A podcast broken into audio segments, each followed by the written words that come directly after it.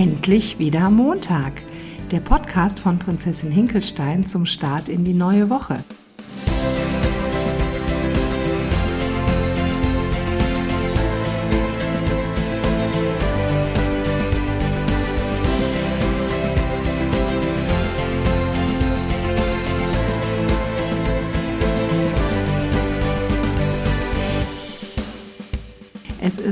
Wunderschön, jeden Montag daran zu denken, dass wir eine neue Woche und somit den Beginn von Zielen jede Woche neu vor der Brust haben. Und der Blick darauf, dass eine Woche, wenn sie startet, auch immer mit einem ganz, ganz großen Potpourri voll neuer Möglichkeiten startet, den Blick finde ich einfach ganz wunderbar.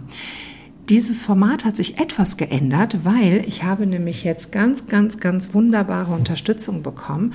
Meine Freundin Natalie und ich, wir werden den Austausch zum Wochenstart jetzt gemeinsam machen. Und ich werde gar nicht viel sagen und übergebe einfach mal das Wort an die Natalie. Hallo, ich freue mich total, dass ich dabei sein darf. Ähm, danke, liebe Claudia. Ähm, mein Name ist Nathalie, ich bin 39 Jahre alt, ähm, ich ähm, bin Unternehmerin in Düsseldorf und habe selber drei Kinder, das nur so am Rande. Warum ich jetzt den Podcast mitmache, ist, weil Claudia und ich im Grunde sowieso immer im stetigen Austausch sind. Wir sind langjährige Freundinnen, wir haben viel gemeinsam gemacht, viele ähm, Weiterbildungen zusammen gemacht, aber eben auch Privates ausgetauscht und eigentlich, ähm, ja, sind wir sowieso, wir sprechen eine Sprache und sind sowieso im stetigen Austausch und dann haben wir gedacht, es wäre doch schön, dass vielleicht ähm, noch mehr Menschen an dem, was wir zu sagen haben, teilhaben können. Genau. Und ähm, warum ich oder warum glaube ich, dass man mir zuhören möchte, ähm, was ich noch gar nicht weiß, aber ich ich würde es mir wünschen, ähm, ist, weil ich ein Mensch bin, der immer viele Fragen hat. Ähm, eigentlich schon als junger, ganz junger Mensch habe ich immer weiter gefragt und äh, hatte immer viele Fragen an das Leben und immer ähm, ein Warum. Und ich habe ähm, gerne, ja, bin ich so bis in die Tiefe vorgedrungen und das eröffnet so viele Möglichkeiten. Und ähm, ja, das passt eben auch zu dem Thema, was wir heute ansprechen wollen. Claudia, möchtest du noch was dazu sagen? nee, ich finde das erstmal super klasse, weil ich glaube, dass der Austausch intensiver sein wird. Weil wenn man nochmal angesprochen wird zu bestimmten Themen, dann wird es noch mehr in die Tiefe gehen. Und Nathalie und ich, wir haben sehr, sehr viele Dinge schon gemeinsam bewegt, sehr viel gemeinsam erlebt, Höhen und Tiefen und haben uns da immer wieder gemeinsam rausmanövriert, sodass wir ja einfach sehr gut miteinander schwingen. Und das, deswegen finde ich das sehr schön, dass wir das jetzt hier an dieser Stelle auch zusammen machen. Wir haben uns heute ein Thema ausgesucht. Und zwar soll dieses Thema das habt ihr jetzt auch schon in der Ankündigung gesehen, 10 Kilo bis zum Sommer. Jetzt sind vielleicht heute ganz viele äh, dabei, die sagen, oh klasse, 10 Kilo bis zum Sommer abnehmen und wir reden hier so viel am Anfang und hauen gar nicht damit raus, äh, wie man denn jetzt bis 10 Kilo bis zum Sommer abnimmt. Und ich finde das ein sehr spannendes Thema, weil also mich bewegt dieses Thema, seitdem ich 17 bin und ich bin jetzt 49 und habe erst seit ja vielleicht drei Jahren äh, das Gefühl, dass ich dieses Thema in Anführungsstrichen im Griff habe. Also seitdem ich 17 bin, möchte ich jedes Jahr aufs Neue abnehmen. Und eigentlich, Nathalie, ist das doch total einfach. Ich meine, abnehmen, so dann man stellt ein Kaloriendefizit her und dann nimmt man ab. Und sollte man meinen, ja. Und ähm, trotzdem ist es ein Thema, was sowohl in den Medien ähm, als auch bei ganz, ganz vielen Millionen Menschen äh, persönlich immer wieder bewegt wird, ähm, wo Millionen von Geldern mitverdient werden, ähm, wo Menschen todunglücklich werden, teilweise bis in die Depression verfallen oder in die Essstörung verfallen. Also es ist ein Thema, was allgegenwärtig ist und immer präsent ist. Also so einfach ist es dann scheinbar doch nicht. Ähm, es ist so, dass ähm, die meisten Menschen ähm, immer wieder hoffen, dass wenn sie sich ihrem, ja, ich sag mal, bildlichen Ideal anpassen, dass sie dann endlich glücklich sind. Dass sie über ein äußeres Bild, was sie erschaffen wollen, von ihrer Persönlichkeit ins eigene Glück finden. Und dieses Scheitern ähm, hält sie dann vermeintlich immer davon ab, glücklich zu sein. Und ich glaube, ähm, ja, das macht es so, so für viele so brisant, dieses Thema. Ja, und das ist auch total tragisch, weil du ja immer auf der Suche bist nach etwas, was sich letztendlich nicht erfüllt und du dann die Schuld bei dir suchst, was hast du falsch gemacht und ähm, wie könntest du es richtig machen. Also es ist auch so ein defizitorientiertes Denken, weil man immer denkt, man wäre verkehrt, weil man es irgendwie nicht schafft. Und man kriegt es ja auch von der Gesellschaft so gespiegelt. Dicke Leute sind so, die eher gemütlich. Was heißt dicke? Es geht jetzt gar nicht darum, dass wir hier von 30, 40 Kilo Übergewicht sprechen, sondern es geht darum, dass sich ein Mensch in seiner Haut nicht wohlfühlt. Und warum ist das so? Und das kann man nicht mit einem, mit der Veränderung einer Äußerlichkeit erreichen. Aber jetzt haben wir diesen Titel sehr provokant gewählt. 10 Kilo bis zum Sommer abzunehmen. Und ich glaube, da kann man ganz schnell sagen, wie das funktioniert, wenn man es mal so hinstellen würde. Man isst weniger, als man verbraucht und dann nimmt man ab. So, mhm. ne? Und da gibt es ja noch ganz viele Methoden, die man machen kann. Aber auch das ist ja ein Trugschluss, weil jeder Mensch eine andere Methode vielleicht für sich gewinnt. Ich habe zum Beispiel abgenommen mit 16,8. Also ich faste seit zwei, drei, zweieinhalb Jahren, ja, seit, nee, seit zwei Jahren ungefähr faste ich mit 16,8 und habe super damit abgenommen. Aber das ist ja zum Beispiel für dich überhaupt nichts. Nein, ähm, also ich, ich muss dazu sagen, ähm, ich habe es noch nie wirklich langfristig versucht ähm, über diese 16,8-Methode. Ich glaube ähm, aber, dass es gar nicht am Ende darum geht, welche Methode man wählt.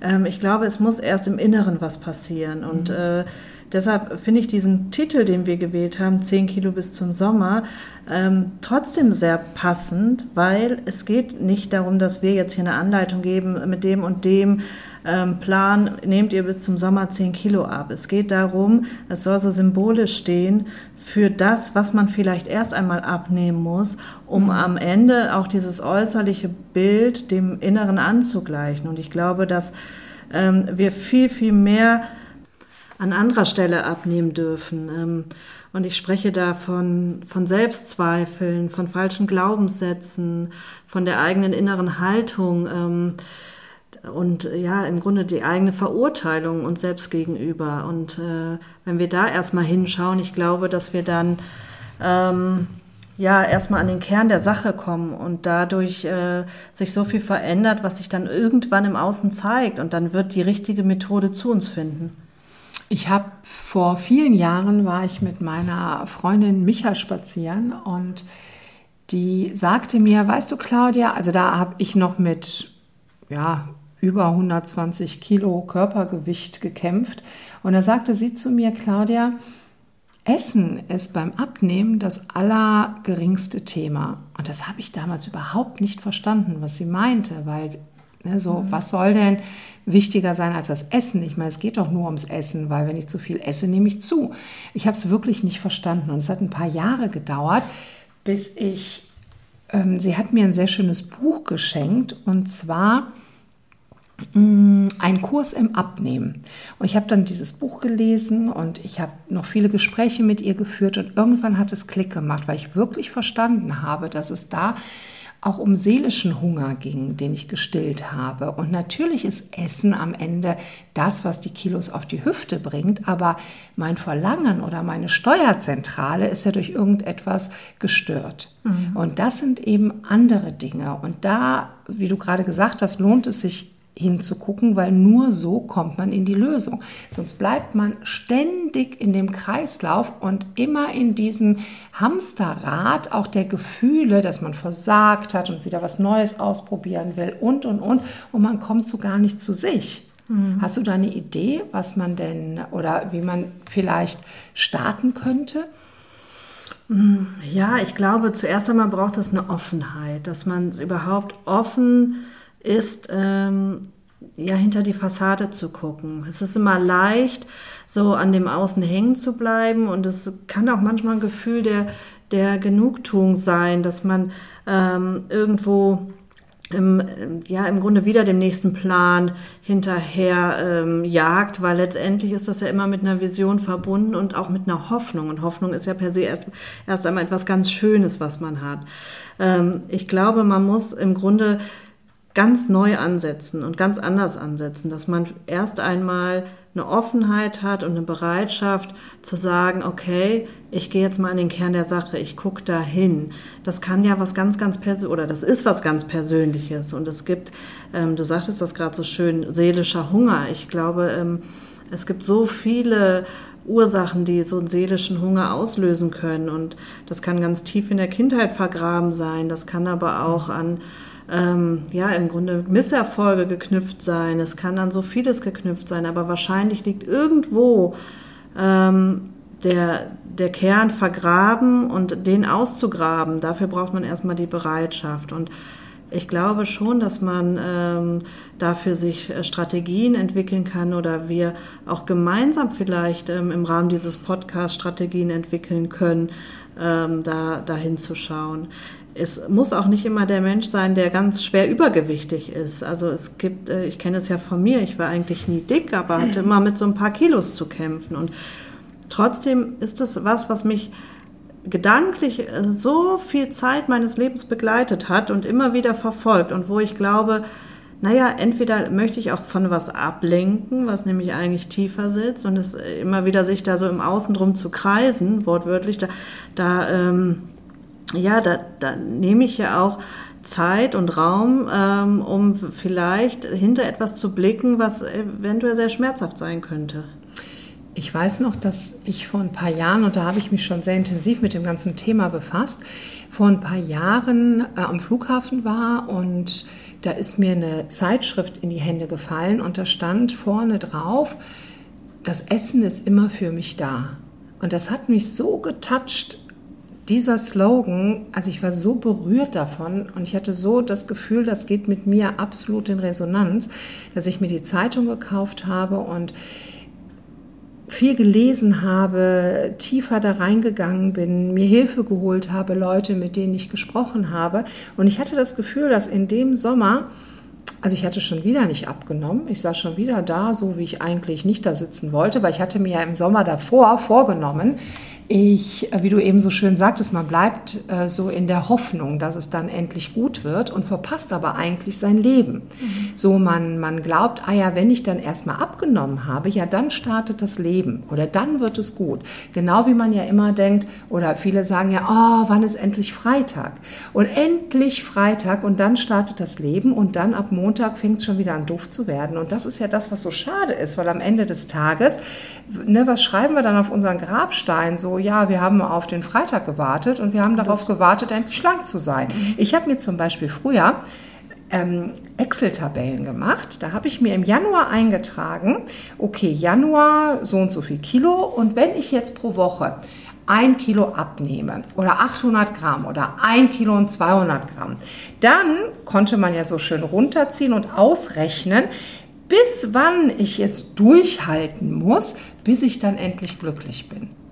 Und das scheiterte nach drei Wochen. Also ich habe es vielleicht drei, wir waren ja auch schon mal zusammen bei Weight Watchers, ne? wir mhm. haben ja sehr viel auf dem Gebiet auch schon hinter uns. Und das hat immer eine Zeit lang funktioniert und das war auch schön. Man hatte dann so ein Hochgefühl.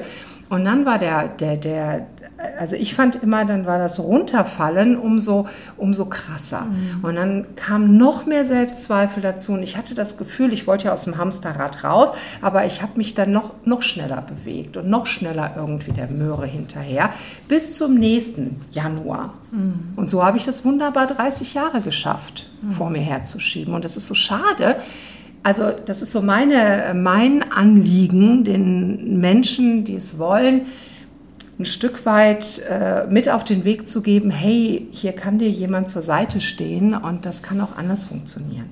Mhm.